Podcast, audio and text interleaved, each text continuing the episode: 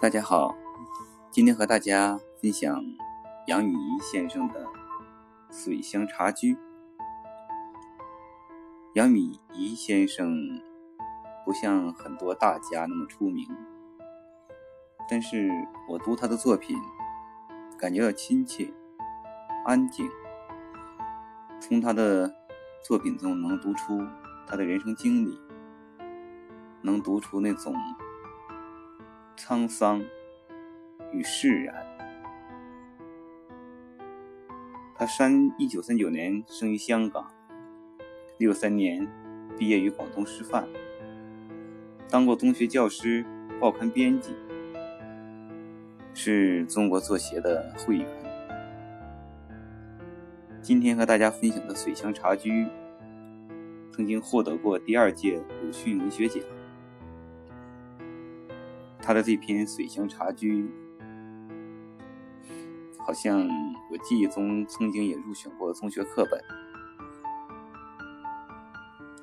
水乡茶居》最近一段时间跟大家分享了很多这样的文章，之前的雅居，后来跟大家分享的古居。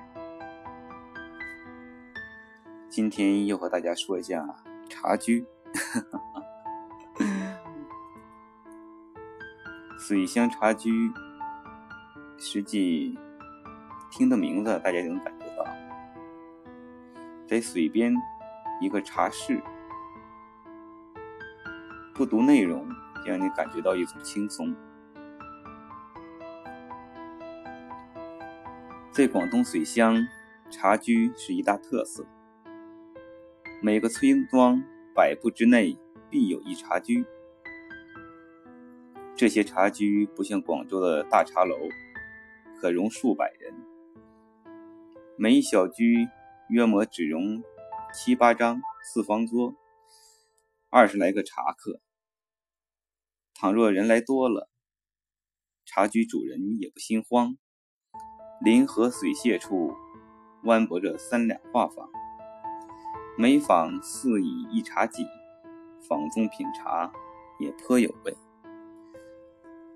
嗯，大叔年轻的时候喜欢喝酒，也喜欢喝茶，但那个时候喝茶喝的不是很好。那个时候喝茶没有现在的感觉，就像酒一样。都要经过时间的沉淀之后，越品越有滋味茶也是，经过时间加上人的阅历和经验，经历了苦辣酸甜之后，再喝酒品茶，它的滋味是不一样的。茶居的建筑古朴雅致，小巧玲珑。多是一大半临河，一小半依着岸边。地板和河面留着一个涨落潮的落落差位。近年的茶居在建筑上有较大的变化，多用混凝土水榭式结构，也有钻木结构的。而我却偏好竹寮茶居，它用竹子做骨架。金字屋顶上覆盖着蓑衣或松树皮，临河四周也是松树皮编成的女墙。可凭栏品茗，八面来风，即便三伏天，这茶居也是一片清凉世界。南方的天很热，南方的夏季更是酷暑难耐。想象一下。在炎炎夏日，或早或晚，来到水边，找一简单的茶室，凭栏品茶，望着风景，真是一种享受。想想心里都会舒适很多。茶居的名字，旧时多用“发髻茶居”。沧源茶室之类字号，现在水乡人也讲斯文，常常可见望江楼、临江茶室、清新茶座等雅号。嗯，说到茶居的名字啊，南北方好像有些差别。南方起的比较文雅，这是我的感觉；北方起的比较大气。说到茶，实际有一部话剧《茶馆》，不知道大家看过没有？我记忆中应该是老舍的作品《茶馆》。那部剧真的很好看，也反映了很多东西。实际茶居有一段时间离开人人们视野很长时间，但是品茶在中国来说是几千年来积累了无数的经验文化，从陆羽到现在的很多大家，从制壶的、做茶的，都有很多名人故事在里头。尤其茶的种类也很多，嗯，现在耳熟能详的，经常看到一些什么茶城啊，是卖茶的，然后茶馆儿，这是北方叫的比较多，南方叫茶座，吃早茶、吃晚茶，这是南方的习惯。北方人喝茶和南方人喝茶，我印象中也不一样。南方人的茶可以当饭吃，北方人的茶真的就是茶。呃，这个事情其实，如果朋友们日后南北方多走一走，多坐一坐，可能比我领悟的更深。旧时的水乡茶室多备一盅两件。所谓一盅，便是只铁嘴茶壶配一个瓦茶盅，茶里多放粗枝大叶，茶叶味涩没有香气，仅可冲茶冲洗肠胃而已。所谓两件儿，多是粗糙的大件松糕、芋头糕、萝卜糕之类的，虽然不怎么好吃，却也可以填饱肚子。干粗活的水乡人颇觉实惠。现实水乡人品茗是越来越讲究了，茶居里再也不见粗枝大叶，铁嘴壶也被淘汰，换上雪白的瓷碗。柜台上陈列着十多种名茶：洞庭君山、云南普洱、西湖龙井、英德红茶。偶尔一两种大众化的，也至少是茉莉花茶和荔枝红了。至于那两件儿，也绝非粗品，而实行干招烧麦、透明鲜虾饺、蛋黄鱼饼、牛肉精丸之类。倘要填肚子，也很少吃糕，而多取荷叶糯米鸡了。对那史无前例的岁月。因为爱莲说的作者是士大夫，于是糯米鸡变成了罗罗糯米猪。现在水星茶居的糯米鸡不但恢复了传统的荷叶包裹，而且糯米饭里头的确裹着鸡肉，还拌以虾米、冬菇、云耳等珍品，色香味均属上品，百淡不厌。这篇作品是作者写于一九八四年，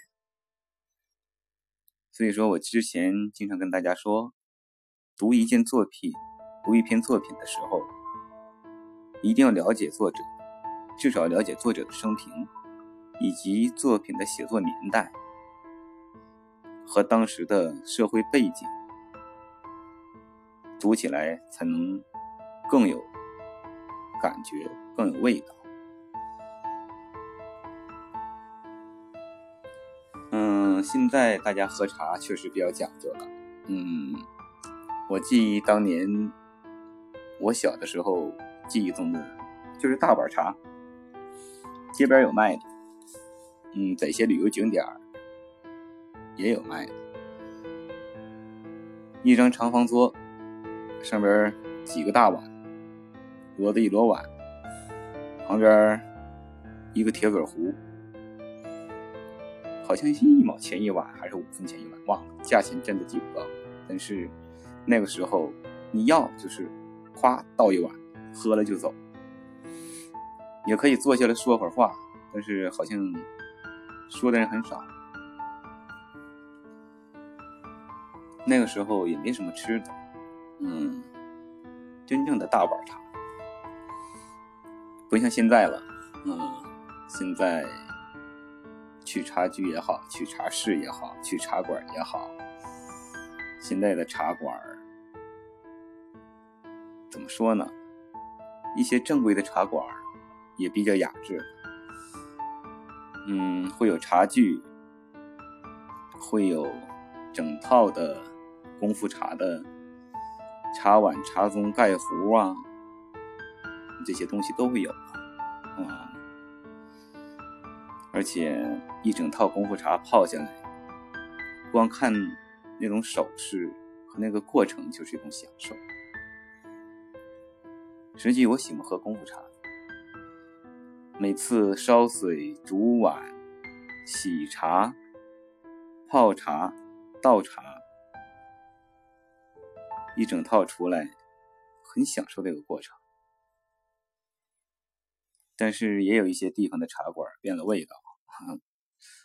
嗯，这个东西无论南方和北方都是一样。嗯，有很多打着茶馆的名字，或者打着茶室的旗号，嗯，做一些什么麻将馆啊，做一些其他的事情。嗯，这个就不多说了。而且现在，尤其北方，我觉得北方的茶馆不像是老百姓、普通大众的消费。都是一些生意人呐，或者说谈事的人呐，或者说三五好友聚会会选择这么一个地方，或者等人的时候会等选择这么个地方，不像南方茶馆那么随便。南方的茶馆很随意，可能是因为南方吃早茶和晚茶的原因吧。实际南方的早茶和晚茶现在更像是早餐和晚餐，真正以茶为主，已经不是。不是纯粹的茶了，嗯，吃更重要。嗯，我有的时候喜欢一个人喝茶，实际有些时候一个人静静的泡一壶功夫茶，吃两块小点心。嗯，现在茶点也很多，嗯，现在茶点真的是各种蜜汁果酱啊这些东西。太多了，还有小糕点，就可以说，只要你摆得开，你可以在在茶桌上摆上几十样的茶点。实际三五好友在一起喝杯茶，吃点茶点，聊聊天，实际消费又不高，就是个很舒服的事情。我都希望大家养成这么个习惯。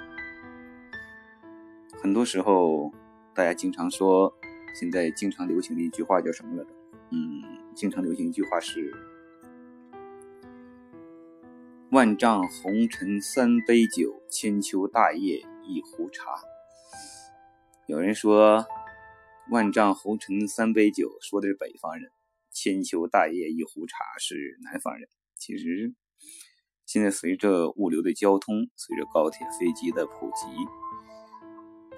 南北方的差距和差异，尤其差异上越来越模糊化了。水乡人饮茶又叫探茶，那个“探”字是广广州方言，含有品味和享受之意。不论探早茶或晚茶，水乡人都把它作为一种享受。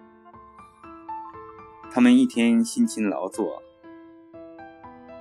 各自在为新生活奔忙，带着一天的劳累和闷热，有暇探一盅茶，去去心火，便是紧张生活的一种缓冲。我认为探茶的腥味未必比酒淡些，它也可以达到醺醺而不醉的境界。喝酒可以把人喝醉，喝茶也可以把人喝醉。嗯，可能有些朋友不理解，茶也醉人。呃，不仅酒可以醉，茶也可以醉，实际还有吸烟，吸烟也。可以醉，我不知大家注意到没有，很多喝茶的人都是吸烟的人。嗯，至少我见的人多，见的人中，很多吸烟的人都是喝茶的人，喝茶的人也是吸烟的人，这类人占了很大比例。说单吸烟不喝茶或单喝茶不吸烟的人也有，但比例和比率来说是小。一天的辛苦忙作，一天的疲惫奔忙，人一天从早晨睁开眼到晚上可以回到家，这段时间会发生很多事，有高兴的，有不高兴的，人生不如意十之八九。这个时候，淡淡的泡上一壶茶，可以冲淡很多东西。嗯，至少我是这样的人，啊，我觉得大家也可以试一下，真的可以。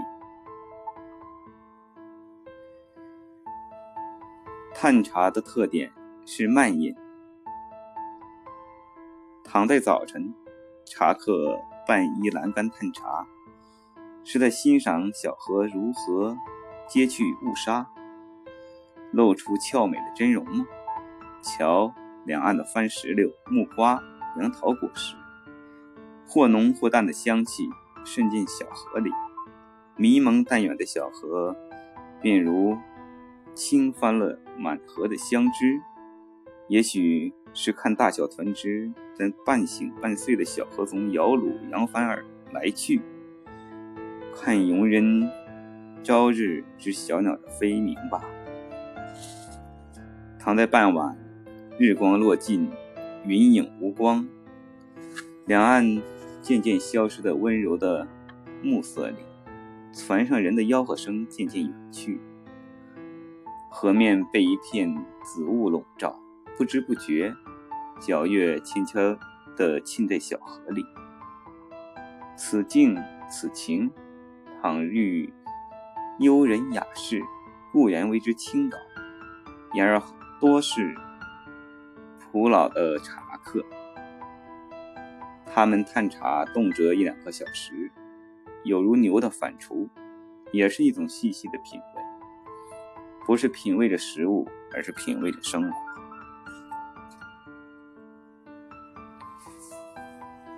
其实很多时候品茶，真的是品味生活，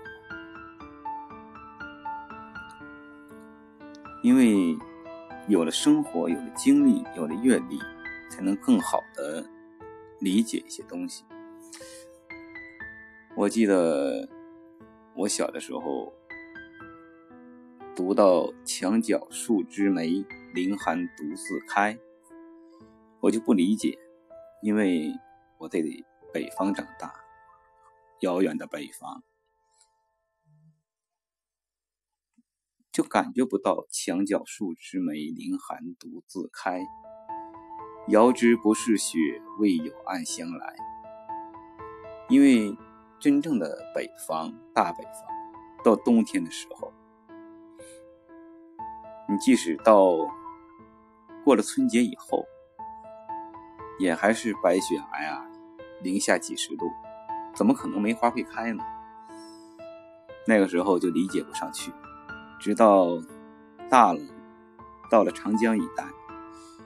才发现啊，确实，春节前后，南方的冬天还没有完全过去。那个时候梅花真的会开，而且真的是开在墙角，有的时候下雪还可以看到梅花。所以说，有很多东西需要经历，需要阅历，年后再回头看，才能真的融入到场景中去。很多北方的小朋友，如果读到说两岸的番石榴、木瓜、杨桃果实，他们肯定想象不到，旁边是那种榕树。宽阔的树荫，这些场景，你让北方的孩子怎么去想？因为北方的春天和冬天，和南方的冬天和春天是不一样的。所以说，有的时候我会想，现在的孩子真的很幸福。嗯，他们可以读到，可以看到，可以更早的融入这些。作品中去，谢谢大家。嗯，今天就跟大家分享到这里，